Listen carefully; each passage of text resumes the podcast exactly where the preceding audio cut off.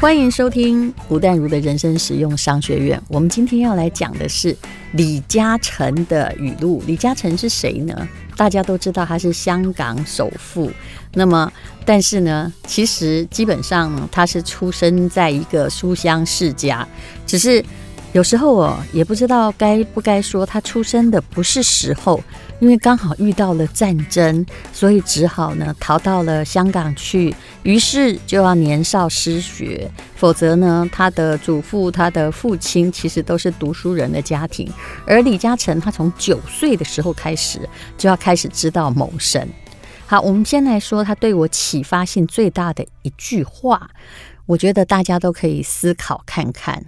我们现在有时候还是有一种，就是万品皆下级，最好在学校当教授哈，然后这个只有读书高的情节啊。有时候会谈到钱啊，就拍谁不好意思讲，或者是一谈到钱，总是好像心里的有哪一样东西哦，就是被划出了伤痕，觉得干嘛讲这么赤裸裸、血淋淋。可是李嘉诚说过一段这样的话哦，他说呢，当你放下面子赚钱的时候，代表。你已经懂事了。当你用钱赚回面子的时候，证明你已经成功了。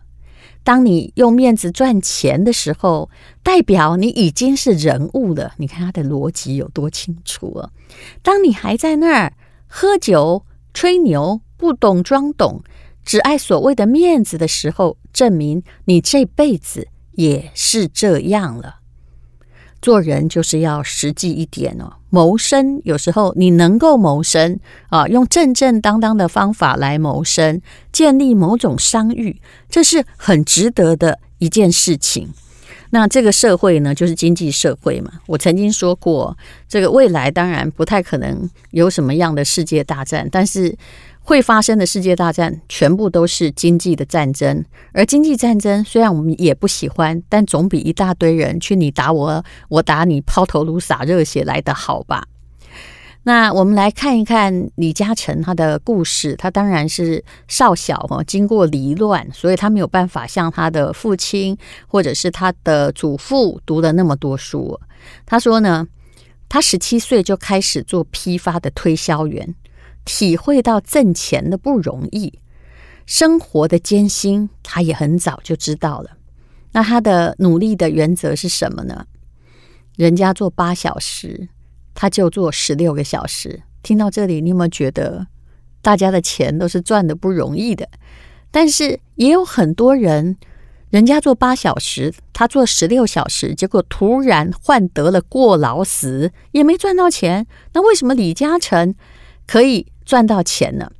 我觉得第一点在于，他是很尊重他的商誉，还有很尊重身为商人的本身的道理的。他说呢，我们的社会中没有大学文凭，呃，白手起家而成大业的人不计其数，其中呢，优秀的企业家群体更是引人注目。那你要尊重企业家。虽然也许企业家并没有很多的文凭，可是他们通过自己的活动为社会做贡献，社会也回报他们以崇高荣誉和巨额财富，这是很好的事情啊！不要把每个有钱人都看成是奸商。事实上，哈，对有钱人很鄙夷的人呢，呃，对于没有钱的人也并没有真的很尊敬，这就是人的心理啊。再来，他怎么讲商人呢？其实我觉得，呃，在李嘉诚的话里面，你可以读到了很多的道理。这个道理就是，如果你懂得触类旁通的话，赚钱的道理或者跟人生的哲理也有互相呼应之处。他说，精明的商家可以将商业意识渗透到生活的每一件事上去，甚至是一举手一投足。充满商业细胞的商人赚钱可以是无处不在、无时不在。那听起来有一点玄妙，对不对？好像在参禅一样。其实是的。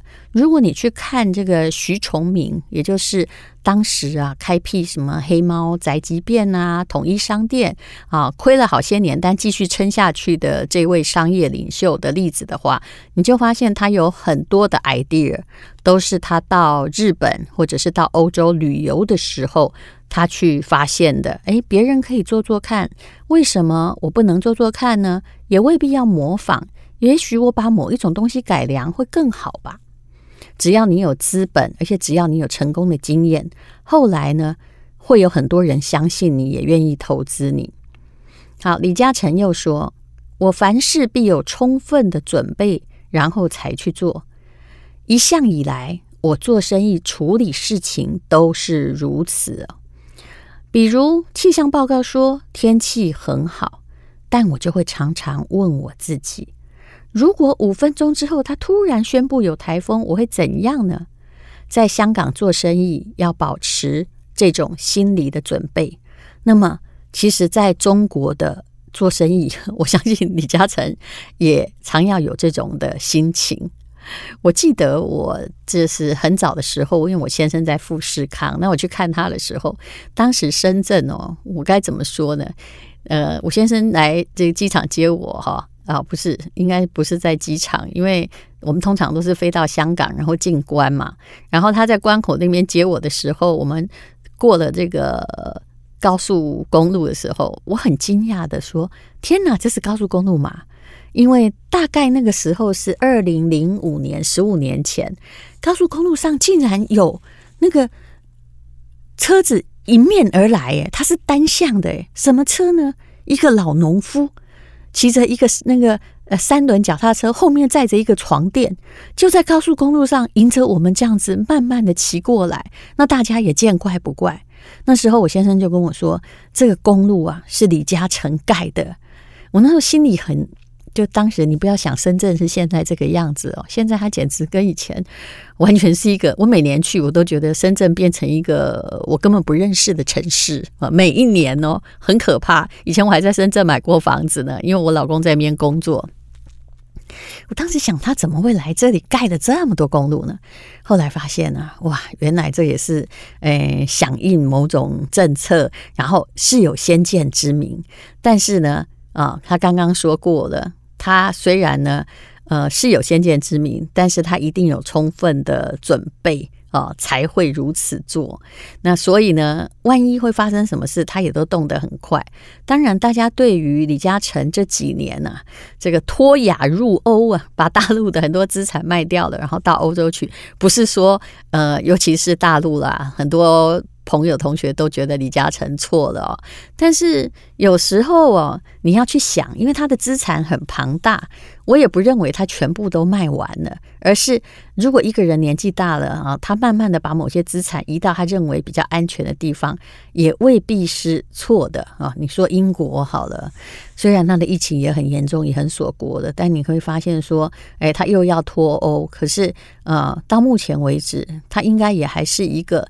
比较不可能破产的一个国家是吧？嗯，好，那么啊、接下来呢？他说，诶，他怎么样吸收新知识的？李嘉诚说：“我从不间断读新科技、新知识的书籍，哈，不至于因为不了解新讯息和时代潮流脱节。”这句话听起来是老生常谈，可是我想请问你，他几岁了呀？他到了二零二一年，应该应该都是九十二三岁了，而他每天还在读书，然后还在充实新知识。这个就是他跟以前的商人不一样的地方。很多人到了六十岁，就心里想：我够啦，我要交棒啦，哦，就给儿子啦，然后自己呃可能就不管啦。可是你会发现，这位老先生从来。没有这个想法，所以他的想法是很年轻的。他虽然很有资本，可是呢，他的本呢，通常他对失败的准备也比别人足。因为他说，如果本来呀有一百的力量就足以成事，那么我要储备两百的力量去攻，而不是随便的赌一赌。他也说呢，扩张之中要不忘谨慎，谨慎之中不忘扩张。你看这几句话好像是在讲这个兵法一样啊，就是我讲求的是在稳健与进取中取得平衡。船呢要走得快，但面对风浪一定要挨得住。那这一点代表什么呢？也就是，当然我们都没有李嘉诚的财富啦，恐怕连这个千万分之一、亿万分之一都没有。可是不管你在做任何投资的时候啊，你不要忘了哈，去扩展你自己的事业。但是万一就是五分钟之后台风来了，你到底挺不挺得住呢？这是一个很重要的原因。其实这也是我后来做任何投资的判断：先计算，万一很糟，我到底会亏多少钱？我是否赔得起？不要连其他的身家性命哈，或者是美好的生活全部都赔进去。那么我去做这个投资，别人都觉得不可以，但是我去做又有什么关系呢？所以很多人常常会问说：“啊，我应不应该去买这个房子？我应不应该去做的投资？”其实都没有标准答案的啊。如果用同一套标准答案再告诉你，我保证它一定不是直销哦，就是某种集团，因为他们有标准答案，有标准的结构。但是如果呢，要我回答你可不可以做什么事，那我一定会跟你说：“请问你告诉我，你到底有多少钱？”如果你真的很有钱，我说现在娃娃机已经再见了，哦，不要投资。但你搞不好要成立一个娃娃机天地，做得非常美轮美奂，哈，五光十色，搞不好还是有人去啊。也就是看你有多少钱，做多少事，而不是什么东西一定谁不能做，还有要看你怎么做。那还有一点呢，这个李嘉诚要给这个股市的人，还有投资的人，在今年也已经应验了。他说：“好的时候不要看得太好，坏的时候不要看得太坏。最重要是要有远见，杀鸡取卵的方式是短视的行为。好的时候不要看得太好，通常在高兴的时候，我们都会得力。”这个忘形哦，比如说啊，台股，我现在正在录音的时候，呃，台积电已经五百五了哦，台股已经到达哇多年的高点。这时候啊，有些人就会告诉我说：“哎，我已经赚了几趴几趴。”其实我心里，因为我看过很多风浪，我心里都知道，如果当一切哈都是牛市，大概都的 on 一些，你赚几十万算少的呀啊，你没有赚上几百万或身家翻一番，那。就是大家都会赚嘛，可是你有没有办法在今年，比如说啊，去年二零二零年三月的时候，你告诉我说大家都在杀出，但是我从中获利呢？其实没有啦，覆巢之下无完卵，就是要获获利，也是要等大家杀出之后，哈，你捡便宜，你有勇气捡便宜，然后才能够真正的获利。所以这句话是给所有投资人很简单的道理，好的时候。拜托你不要看太好，就好像现在，嗯、我宁愿不要赚到最高点哈，那也要在经济实力哦跟真正的股市指数其实不太相符的时候，我觉得我可以休息啊，就是，哎呀，赶快啊，大家去打球吧，啊，去练肌肉吧，去跑马拉松吧，一直想要赚最高点的人，也往往是。会成为就是啊赚的钱还又回吐的人。那坏的时候不要看太坏。当这个好像灾难发生的时候，呃，你不要把就是大家都在杀出，你如果不杀出，你今年就是赢了，一定是赢了。那嗯、坏的时候看坏，却是我们每个人会做的事情。平常不理他，但是在那个哎呦，人家说现在股灾的时候，赶快去看，呃，到底自己有什么？结果。为了想要留住一点残值，大部分的人的经验就是卖卖不到最高点，结果买呢都买在最低点了。好，好的。那么无论如何呢，啊，最重要的，你如果要做生意，还是要来自于你对于你的生意有没有诚信啊？那他有时候李嘉诚讲话有一点蛮像法师的，为什么？因为他会说啊。请你哦，做商人一定要对人诚恳，做事要负责，多结善缘呢，自然就会多得到人的帮助。那淡泊明志，随遇而安，不要做非分之想，就少很多失意之苦。所以你看他九十多岁了，他当然也办了很多学校，做了慈善事业。可你看一个人的面相，大概就可以知道他的为人。我常常看到很多人到最后生意成功了，六七十岁的商人，但是看起来还是这个眼神尖锐哈，然后做人刻薄。但是李嘉诚其实是完全不会这个样子。好，再下来，我们来看看什么叫做做生意跟打高尔夫一样。他说做生意一定要跟打球一样，如果第一杆打得不好的时候。打第二杆时，心要更保持镇定，还要有计划。好，那么呢，生意呢，这个跟打球啊，有时候会打好，有时候会打坏啊，成绩有高有低。那么，尤其是在逆境的时候啊，最先要做的一件事情，就是要镇定下来，思考如何应付。接着呢，他又说明他自己啊，这个说明很有趣。他说。我表面很谦虚，其实我很骄傲。别人天天保持现状，而我自己老想着一直爬上去。你看他看起来真的是像一个很谦和的读书人，可是他一直到九十岁还是这个想法哦。所以当我做生意时，我就警惕我自己。好，若我继续有这个骄傲的心，哈，就是迟早有一天会碰壁。所以他。这个骄傲呢，他其实知道自己是骄傲的，但是又要一直去叫自己不要那么的骄傲。可是说真的啦，人如果没有一点骄傲，生意做不大。嗯，那你可能很觉得说，呃，停在某个地方就好了。李嘉诚的他在中年的时候也曾经说过，他说：“哎呀，我并没有要做这么大的企业啊。以前呢，在生活很困苦的时候。”我跟我这个老婆只有一个愿望，就是呢，开一家小餐馆，这是年轻时候刚结婚的愿望。然后哎，做好生意，然后晚上的时候呢，躲在被子里面数钱。可是为什么能跟人家可以慢慢的做大呢？第一，其实是人家没有想到要退休了，他觉得做生意是一件有趣的事情，那扩大规模也是一件有趣的事情。那第二是。他维持了某一个程度的诚信度，这个诚信度让人或让合作的国家基本上都是相信他的。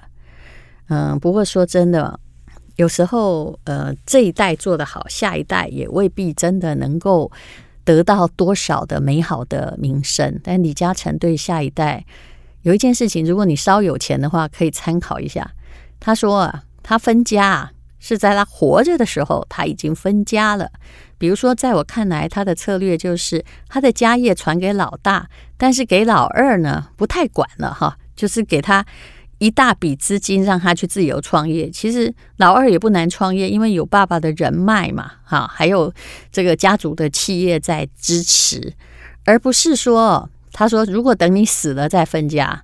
啊，保证呢，只要有兄弟姐妹，一定鬩墙。所以他在眼睛睁的时候就把分家分好了。但是各位也不要小看这个分家。如果你是一般人，你大概家里有两间房，你真的不要活着的时候，马上把两间。这个过给你的孩子，那你会看到的，就是说，诶，怎么大家越来越不问候你了啊？他的意思是说，如果你是一个企业家，你在活着的时候就要慢慢的规划跟安排。毕竟香港、台湾、新加坡很多都是以家族企业为主的，当然也要孩子愿意接受你的安排啊。我常常对这件事情的看法就是，如果我爸是李嘉诚，我一定接收。他的安排没问题，但如果我爸只开杂货店，拜托你不要规定我的前途要干嘛好吗？钱多钱少要做的事情是不一样的。好，以上就是李嘉诚的智慧，谢谢你收听人生实用商学院。